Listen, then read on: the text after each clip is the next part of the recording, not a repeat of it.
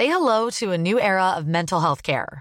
Cerebral is here to help you achieve your mental wellness goals with professional therapy and medication management support. 100% online. You'll experience the all new Cerebral Way, an innovative approach to mental wellness designed around you. You'll get a personalized treatment plan from a therapist, prescriber, or both in a safe and judgment free space. Your cerebral therapist or prescriber will outline a customized plan with clear milestones along the way so you can get to feeling your best. With Cerebral, you're not alone in your mental health journey. We're here to empower you to live a fulfilling life. So take that first step towards a brighter future and sign up today at cerebral.com slash podcast and use code ACasts to get 15% off your first month. Offer only valid on monthly plans. Other exclusions may apply. Offer ends July 31st, 2024. See site for details. Après plusieurs semaines de combats intenses, le dernier bastion de la résistance ukrainienne à Mariupol semble sur le point de céder. Les soldats ukrainiens, encore présents dans l'usine Azovstal, continuent de se rendre. Reportage dès le début de ce journal. Deuxième journée chargée pour la nouvelle première ministre et pourtant toujours pas de gouvernement. Elisabeth Borne a consulté plusieurs de ses prédécesseurs ce mercredi. La nomination du gouvernement pourrait être dévoilée ce jeudi. Il a fait chaud, très chaud en France ce mercredi. Des records de température ont été battus ou égalés par endroits, notamment dans le sud de la France. Nous irons à Bordeaux où le thermomètre est monté jusqu'à 34 degrés. Et enfin, Tom Cruise fait décoller la croisette. Cela faisait 30 ans que l'acteur n'avait pas foulé le tapis rouge de Cannes. La star d'Hollywood est venue présenter le nouveau Top Gun sorti en salle mercredi prochain.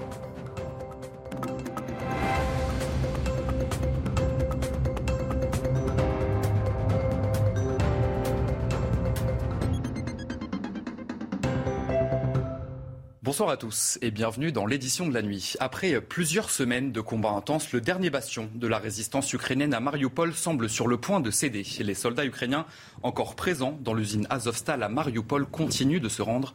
Depuis lundi, 959 se sont constitués prisonniers selon le Kremlin sur les 1000 encore présents selon Kiev. Un séparatiste pro-russe affirme que des centaines de militaires seraient toujours retranchés dans cette immense Assyrie. Le récit est signé Martin Massure. C'est le dernier bastion de la résistance ukrainienne à Mariupol. Assiégée par les Russes depuis plusieurs semaines, l'usine Azovstal était, selon les autorités ukrainiennes, le refuge de près de 1000 soldats ukrainiens retranchés dans les galeries souterraines. Ce mercredi, un dirigeant séparatiste pro-russe affirme qu'il y avait initialement plus de 2000 personnes dans l'usine et qu'il y resterait donc près d'un millier de militaires ukrainiens.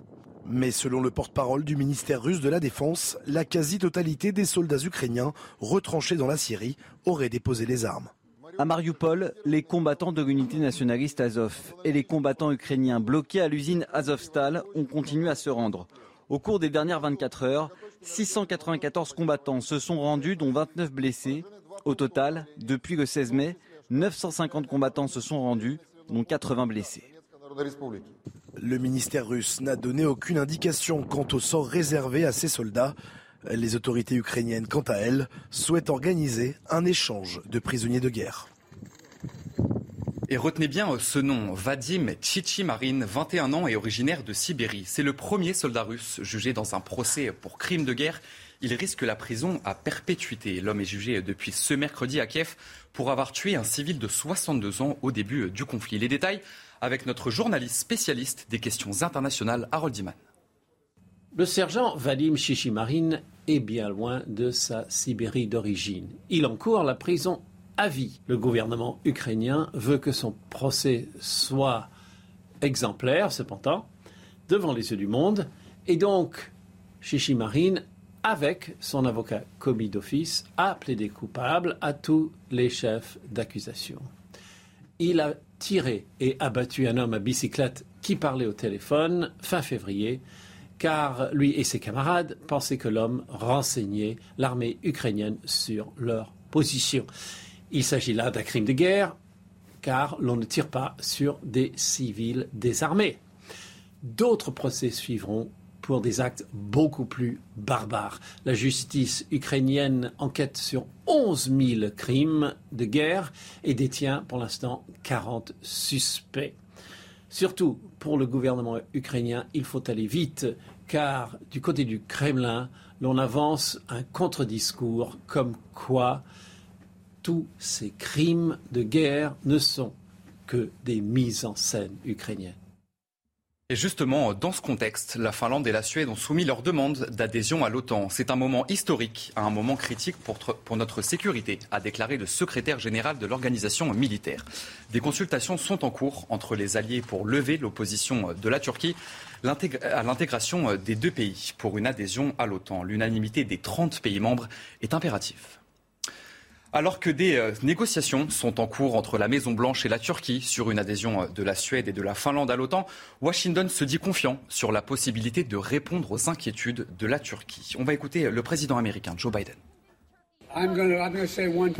Je vais vous dire une chose. Il y a quelques mois, j'ai reçu un coup de fil du président finlandais qui est venu me voir et m'a dit ce qu'il avait l'intention de faire. Les leaders finlandais et suédois viennent me voir ce jeudi. Je crois que tout va bien se passer. Vous allez convaincre la Turquie Je ne vais pas aller en Turquie, mais tout ira bien.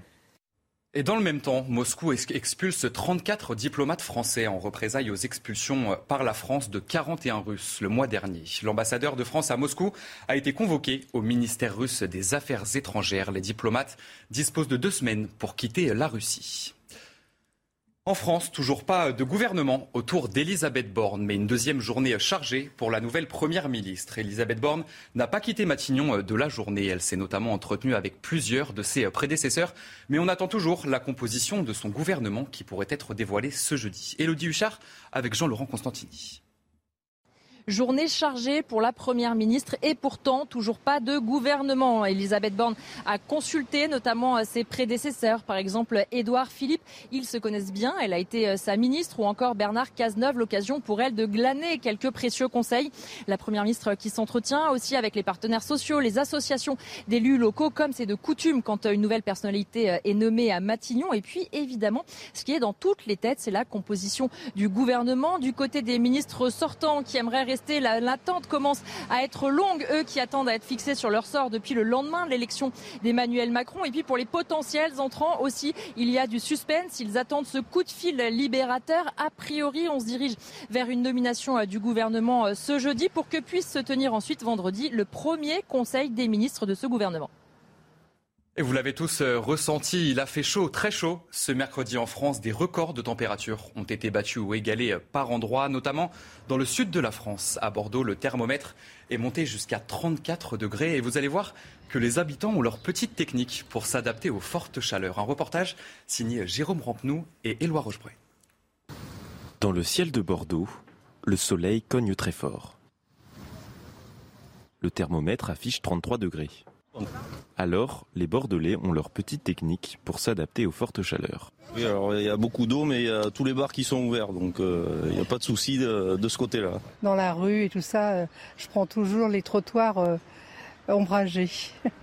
Dans les parcs, on a sorti la nappe de pique-nique pour trouver un peu de fraîcheur à l'ombre des grands arbres. Nous, on n'arrive pas du tout à avoir de, fraîcheur à partir de 10 heures et ça monte très très vite dans l'appartement et on étouffe, donc c'est compliqué. Dans les jardins du château de Versailles plane un air de vacances. Les touristes profitent de cet épisode de chaleur exceptionnel dans la région.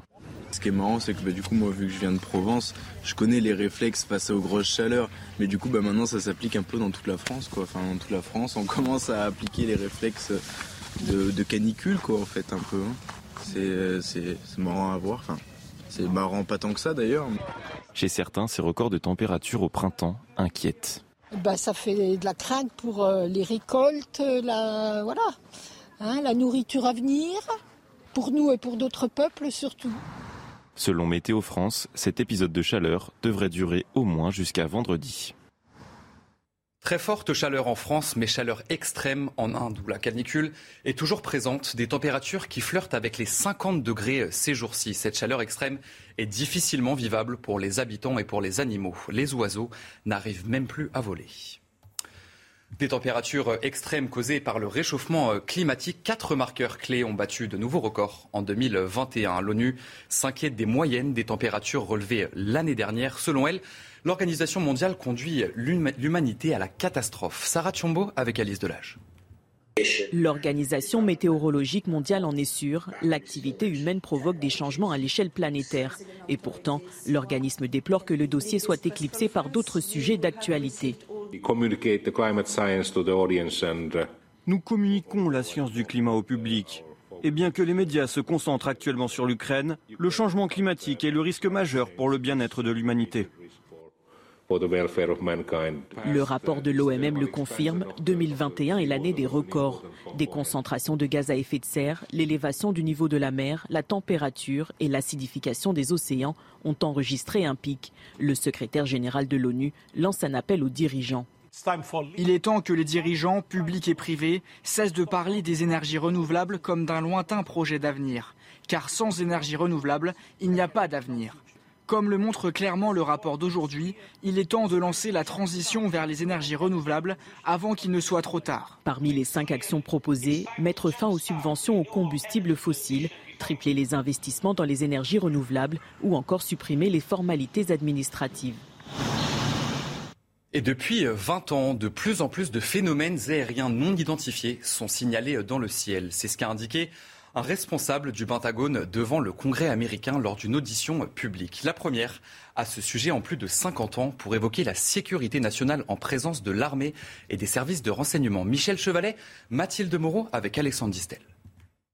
En plein vol, les pilotes d'un avion de la marine américaine observent cet objet sphérique qui passe à toute allure. Est-ce l'un des phénomènes que nous ne pouvons pas expliquer? Je n'ai pas d'explication sur ce qu'est cet objet spécifiquement. Comme cet objet, des centaines de phénomènes aériens non identifiés ont été signalés aux États-Unis. Alors le Congrès américain a décidé de lancer une audition publique à ce sujet. Les pilotes évitaient de signaler les phénomènes aériens non identifiés ou étaient moqués lorsqu'ils le faisaient. Ces phénomènes sont inexplicables, c'est vrai, mais ils sont réels. Ils doivent faire l'objet d'une enquête. Car aujourd'hui, ces phénomènes sont une menace pour la sécurité nationale du pays.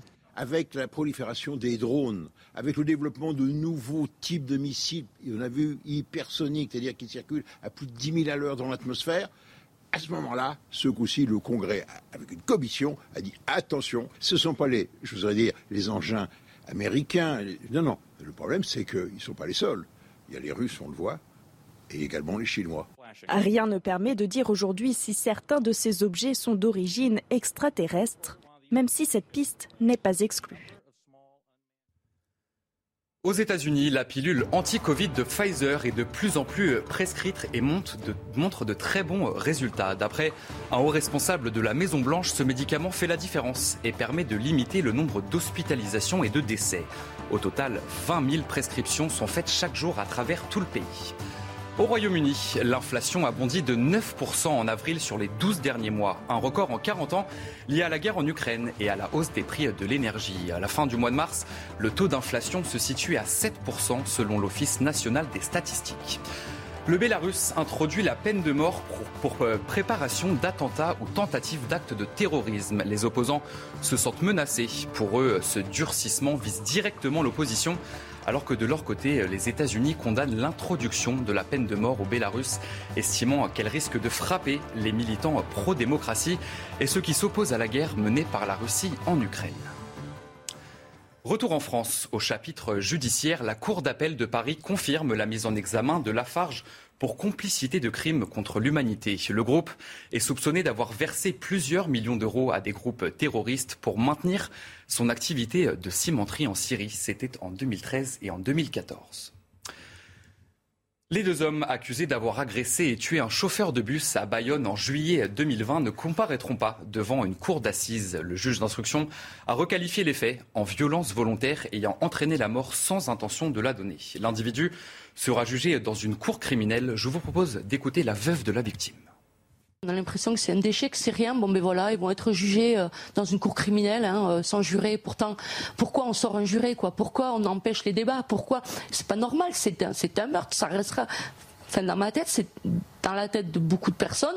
Tout ce qui s'est passé, le, dossier d'instruction qui est quand même, moi je l'ai suivi pendant euh, pendant ces deux ans, pendant un an et demi, je l'ai suivi, je l'ai suivi de près, je suis au courant de tout. Mais il y a un dossier d'instruction qui est béton, qui est ficelé, qui est béton, qui montre, qui démontre par A plus Z que c'est un meurtre aggravé. Donc euh, donc ouais, on est bafoué, mon époux a été bafoué, on est bafoué nous aussi. La justice a tranché. Les deux roues de plus de 125 cm3 devront bien être soumis à un contrôle technique d'ici le mois d'octobre. Le Conseil d'État a donné raison à des ONG environnementales alors que le gouvernement avait décidé l'an dernier par décret de reporter cette obligation à 2023. Les conducteurs de deux roues ne comprennent pas euh, cette nouvelle obligation. Je vous propose d'en écouter quelques-uns. C'était au micro d'Alice Delage. Je pense que c'est pas très utile, c'est tout, parce qu'en euh, général, les, motards entretiennent bien leur moto. Si pour la sécurité, ça me dérange pas, mais après, bon, c'est pas. Ils nous, emmerdent un peu avec toutes les règles qu'ils mettent. Donc, euh, déjà, le stationnement payant, c'est un peu relou. Donc... La mairie de Marseille fait un grand pas dans la lutte contre l'homophobie. Les formulaires de l'état civil ont été adaptés aux personnes transsexuelles et homosexuelles en suivant les évolutions législatives. Un reportage de Stéphanie Rouquet dans la cité phocéenne. C'est une révolution à la mairie de Marseille. Les formulaires de l'état civil viennent d'être adaptés aux personnes trans et homosexuelles, de la déclaration de naissance au mariage. C'est un pas de plus contre l'homophobie. Avant, on était sur un modèle euh, hétéronormé, hein, ce qu'on appelle. Donc, en fait, le seul couple et la seule, euh, seule modalité et forme de couple qui était reconnue, euh, c'était un homme, une femme. Aujourd'hui, on fait en sorte que l'ensemble des couples, qu'ils soient hétérosexuels ou homosexuels, se reconnaissent. Mais la ville va encore plus loin. Les 300 employés municipaux reçoivent une formation de sensibilisation pour assurer un accueil plus inclusif. Les associations LGBT saluent la démarche. Quand je dis à un couple de femmes, vous pouvez aller déclarer votre grossesse, il n'y aura pas de c'est qui monsieur, c'est qui madame, je caricature à peine ce qu'on peut vivre dans certaines municipalités, ça change la vie. Une avancée qui rassure de nombreuses personnes, mais la route est encore longue. En France, les mariages homosexuels représentent un peu plus de 2% des célébrations.